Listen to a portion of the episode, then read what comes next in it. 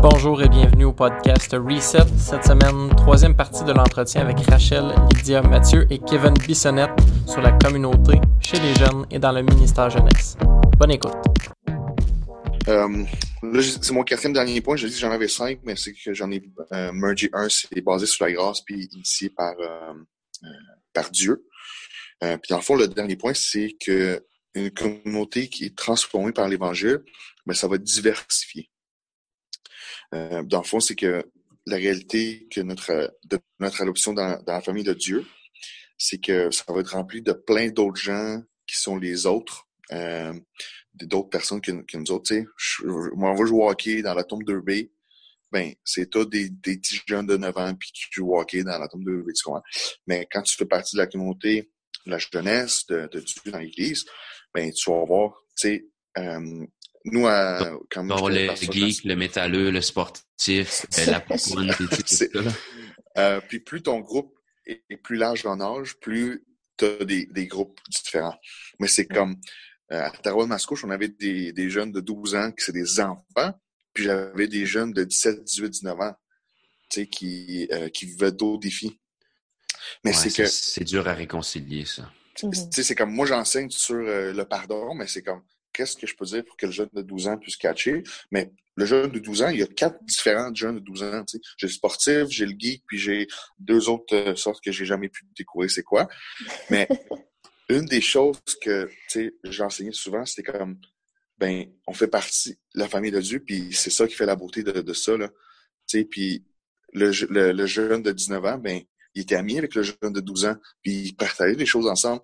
Parce que quand on jouait au soccer puis qu'on pitchait le ballon, ben le monde, c'était comme, mm. ben, t'es mon, c'était, c'était la famille, tu sais, c'était, t'es mon mm. frère en, en, en Christ, puis c'est ça qui, qui va faire la différence qu'on voit pas dans d'autres communautés.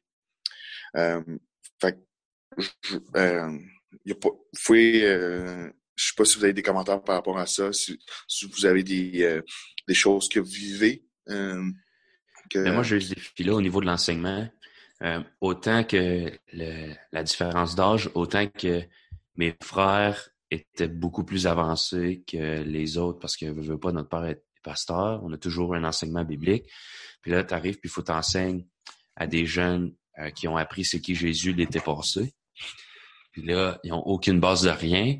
Tu peux pas commencer à faire un enseignement sur euh, la doctrine d'église locale. Mais mes frères auraient été capables de le prendre, cet, cet enseignement-là. Mm. Donc, oui, c'est difficile à, à, concilier. Puis même, moi, je, vais commencer par l'enseignement. Euh, mon, mon gros défi, c'était ça. Euh, autant que je voulais pas ennuyer mes frères, autant que je voulais pas non plus être plus loin que celui qui connaissait rien.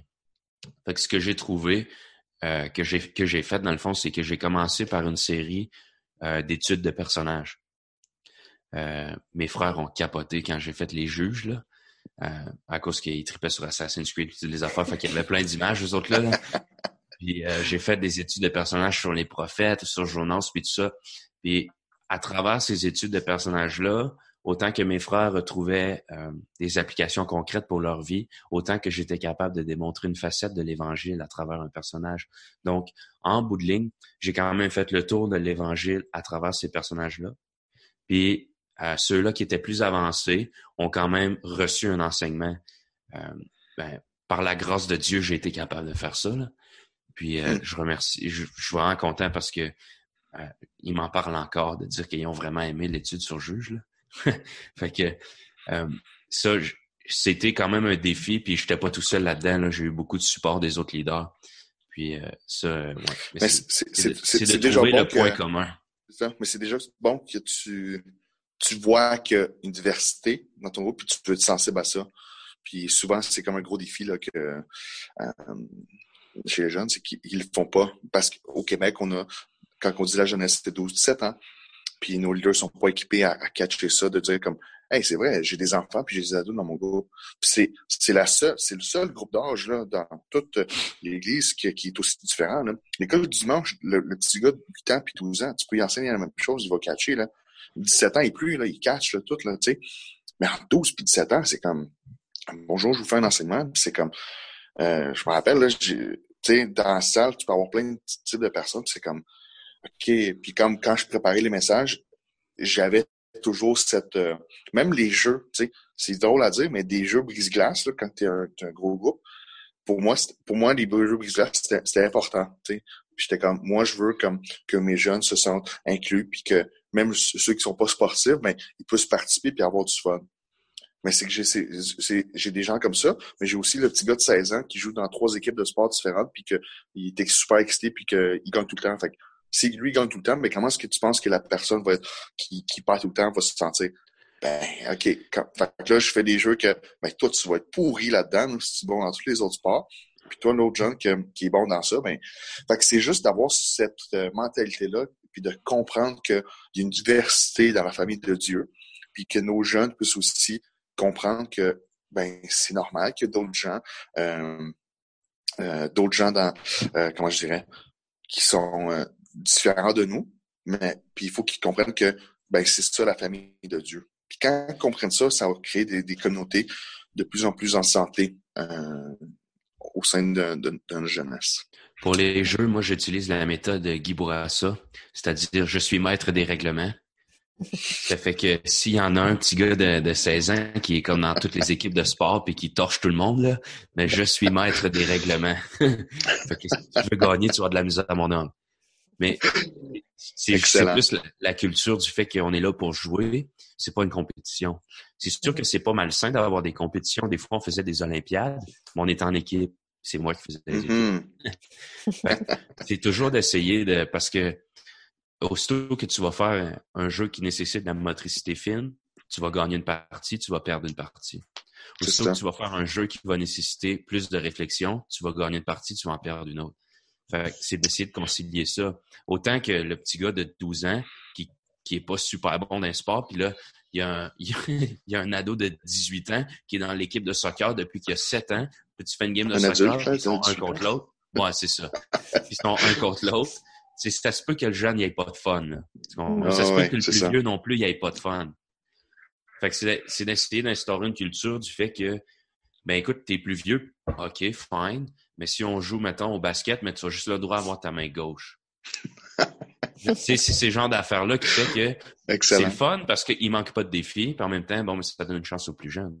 Mm-hmm. Pour revenir sur l'enseignement, quelque chose que, parce que tu parlais de l'école du dimanche, un truc aussi qu'on avait fait, c'est que l'école du dimanche, euh, on avait fait euh, euh, deux groupes.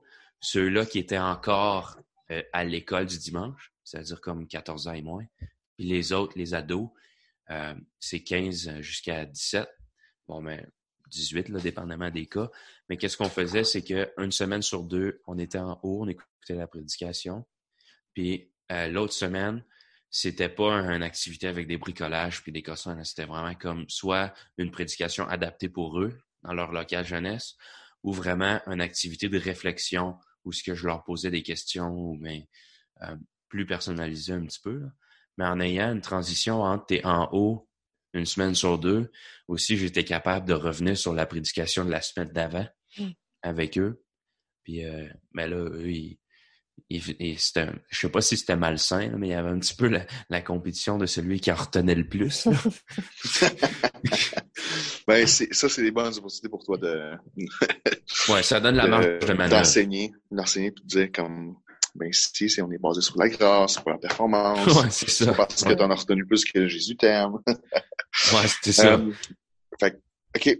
Euh, on pourrait jaser comme ça pendant des heures. Là, je voulais juste qu'on finisse avec des, des, des, considérations un petit peu plus pratiques pour euh, bâtir une communauté transformée par l'Évangile. Puis, l'année premier, c'est prier pour l'unité. Euh, c'est prier pour nos jeunes, prier pour euh, qu'ils puissent voir que ben, la communauté, la communauté chrétienne, c'est différent. Ça a été transformé par quelque chose. Puis c'est pas normal que tu m'aimes même après que j'ai fait tout ça dans ma vie. Mm-hmm. Tout ça, ça peut vraiment transformer la façon que les autres ils, ils, voient, euh, ils voient la communauté chrétienne. Mais c'est de prier pour ça, prier pour cette unité-là. Euh, après ça, c'est prier tout court. Euh, ouais, c'est ça. Ouais.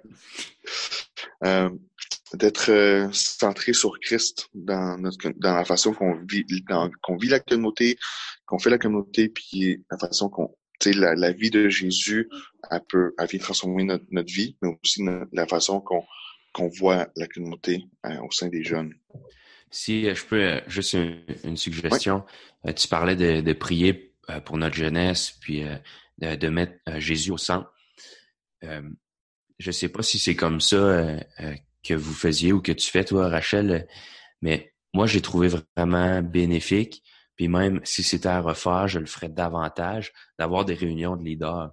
Mais pas des réunions dans le sens, euh, on se réunit puis on parle de baseball, mais une réunion vraiment, euh, euh, ben, on va dire centrée sur Christ, limite apporter une étude, prier, tu sais, une réunion d'ordre spirituel, si on peut dire ça comme ça, entre leaders. Non, mais c'est que si on veut instaurer une unité entre nos jeunes, il faut qu'il y ait une unité mm. dans les leaders. Mm-hmm. Puis si cette unité-là repose sur le fait qu'on travaille tous au même ministère, ça marchera pas. Mm-hmm. Il faut que cette unité-là soit, on travaille tous pour le même Dieu. Mm. Puis euh, ça, ça c'est quelque chose qui s'instaure. Puis ça doit venir euh, du leadership de ce leadership-là. Dans le fond, c'est c'est pas mal sûr qu'il y a, en tout cas, ça dépend, mais il y a au moins un ou plusieurs leaders qui vont rendre compte à l'Église. Puis il y a des gens qui vont être dans l'équipe de leaders jeunesse qui vont aider ces gens-là. Mm. Euh, peut-être que c'est des leaders à part égale aussi. En tout cas, je pense que celui ou celle qui est en responsabilité plus que les autres devrait instaurer ça, euh, si c'est pas déjà là. Puis moi, je trouve ça important. C'est pas obligé d'être à toutes les semaines là, parce que étudiants, travail, famille. Ah non, c'est ça. Mais tu sais, une fois de temps en temps, sur une base quand même, on va dire euh, régulière, là, que non, non, je vais comme. Excusez, mon petit gars. Euh, mais c'est ça, des réunions sur une base. Euh, euh, là, j'ai perdu mon idée, mais en tout cas, que ce soit organisé. Mm-hmm. Puis, même, ça pourrait être un bel exercice aussi pour que des leaders qui n'ont pas nécessairement encore fait ça puissent commencer à étudier puis apporter un partage mm. à des leaders où ce que c'est beaucoup plus permissif qu'à des jeunes. Par exemple, si tu es dans une réunion de leaders puis que la personne expose une théologie qui ne fait pas partie de ta déclaration de foi d'église, c'est moins dommageable que s'il expose ça devant des jeunes puis tu es obligé de le reprendre devant des jeunes, ça paraît pas bon. Fait que ça peut être un bel exercice à faire. Puis si le groupe de leaders est centré sur Christ, ça sera pas long que la jeunesse va le devenir aussi. C'est ça. Excellent. Ben, parfait. Écoute, t'as as dit ce que j'ai ma fin. Mais tu peux continuer, tu peux le répéter, c'est pas grave. Je suis désolé. Non, non, mais c'est ça. Tu sais, c'est euh, dans le fond, le, dernier point, c'était euh, enseigner, euh, c'est d'enseigner puis de prêcher le modèle qu'on est une famille. Puis si on vit pas ce modèle-là au sein du leadership, ben on peut pas s'attendre que nos jeunes vivent ça tu sais, on se dit, ben pourquoi est-ce que nos jeunes, ils, ils, vivent pas, ils comprennent pas que c'est une communauté basée sur la grâce? tout ce que vous faites au, niveau des, leaders, c'est que tout votre leadership basé sur la performance, puis euh, Faire des pas biscuits, puis organiser des jeux. T'as pas fait des biscuits, t'es un mauvais leader. Ouais, c'est ça? T'es arrivé 15 minutes en retard, ça pas C'est comme, non, non, là, c'est, on, t'es basé sur la performance, puis comme, si tu veux transformer ton groupe, ta communauté, ben, il faut que ton leadership soit transformé premièrement. Fait que, euh, tu sais, nous, on a parlé, ben, juste rappeler un petit rappel, une communauté qui est transformée par l'Évangile, c'est une communauté qui est basée sur la grâce, motivée par l'amour, centrée sur euh, l'Église locale, et, euh, et c'est une, une, communauté qui est euh, diversifiée.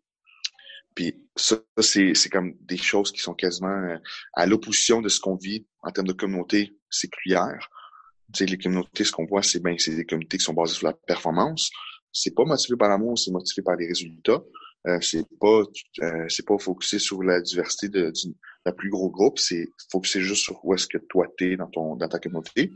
Puis c'est souvent que c'est pas diversifié euh, à ce niveau-là. Fait que euh, c'est ça. Je vous remercie beaucoup. Euh, merci pour votre temps. C'était un plaisir pour moi de toujours faire ça. Merci, Sergei.